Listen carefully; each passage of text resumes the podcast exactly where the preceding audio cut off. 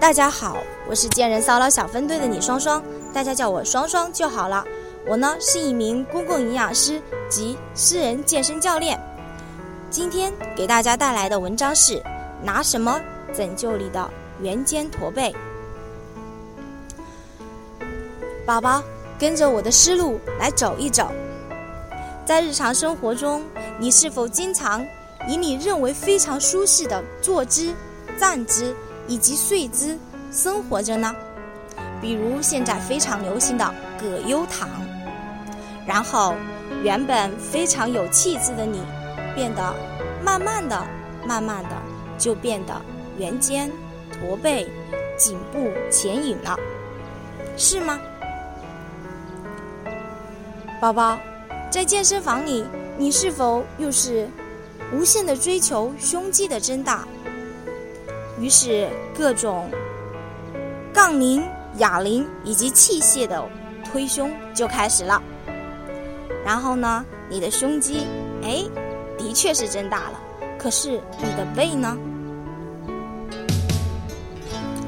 那么，拿什么来拯救你的圆肩驼背呢？今天我给大家带来了两个神秘武器，那就是当当当当。泡沫轴以及按摩球啦，来一次筋膜放松，解决你由于肌肉发展不平衡导致的圆肩驼背吧。其实圆肩驼背说的逼格一点，就叫做上交叉综合症。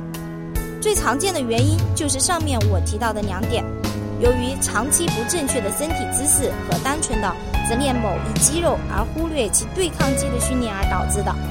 具体说来呢，就是胸大肌、胸小肌、斜方肌上束等比较强或者是比较紧张，而菱形肌、斜方肌中下束等比较弱或者是没有激活。因此，找到这个根本原因，我们就可以对症下药了。纠正圆肩驼背，筋膜放松无疑是个好方法哦。在讲具体的方法之前，给大家。补充一下筋膜放松的优点。首先，第一点，它可以增加血液的循环；第二点，它可以增加张力，舒缓肌肉；第三点，增加肌肉的弹性，避免互相影响和限制；第四点，筋膜连连会影响肌肉的收缩，因此筋膜放松能够恢复肌肉的功能；第五点，能够增加氧气在肌肉中的输送。好了，那么接下来我们就具体的讲一下解决圆肩驼背的方法。在这里呢，我们需要放松的两个主要的部位是胸大肌和胸小肌。我们用，首先我们用泡沫轴来放松胸大肌。第一步，在你需要放松的部位，哎，也就是胸大肌了。我们用泡沫轴顺着肌肉的走向，利用自身的体重，以每秒一厘米的速度反复的滚动十到十五次。因此呢，我们需要俯卧在瑜伽垫上，顺着斜上方滚动。为了不压迫到乳腺，我们滚胸大肌的上部就可以了。如果说你掌握不了具体的位置，可以详细的参考一下我文章中的配图呢。那么在这个过程中呢，我们需要找到我们的肌痛点，也就是滚动过程中最疼的那个地方。如果说你的疼痛感比较强烈，可以在肌痛点处停留二十到三十秒。直到疼痛程度下降到百分之五十到百分之七十。第二步，就是在肌痛点处旋转。旋转呢，是通过手臂顺着泡沫轴的方向，以肩关节为轴前后摆动来实现的。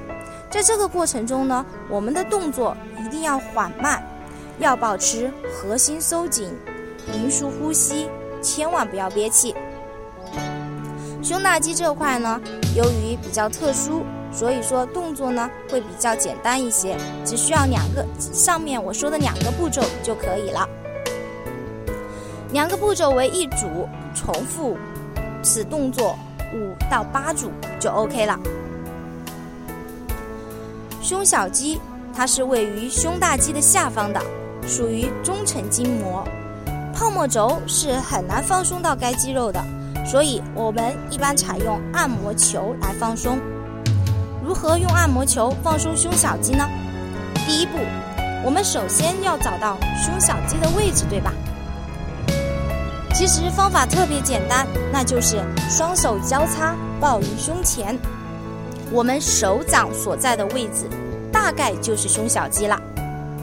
然后第二步，我们以放松右边的胸小肌为例，应该是左手放在下边，右手放在上面，将按摩球按压在胸小肌上面。以接触点为圆心，双手施压画圆十到十五秒，找到我们的肌痛点。第三步，那就是旋转我们的肌痛点了。此时我们需要交换一下左右手，便于我们的发力。那就是右手在下，左手在上，按住肌痛点。当然。如果加上较强肌肉，如胸大肌的拉伸和较弱肌肉，如菱形肌的训练，以及纠正你日常生活中不正确的身体姿态的话，效果会更好哦。最后呢，我在这里，嗯，提醒大家一下，对于筋膜放松，有以下症状的人是不能做的哦。第一种是骨质疏松类人群。第二种是血液浓度过高的疾病患者，有服用抗凝血药物的。第三，糖尿病患者。第四，高血压患者。第五，孕妇。当然，孕妇指的是不能做仰卧动作的筋膜放松。第六，静脉曲张患者。好了，今天的分享就到这里了。非常感谢大家的聆听，再见。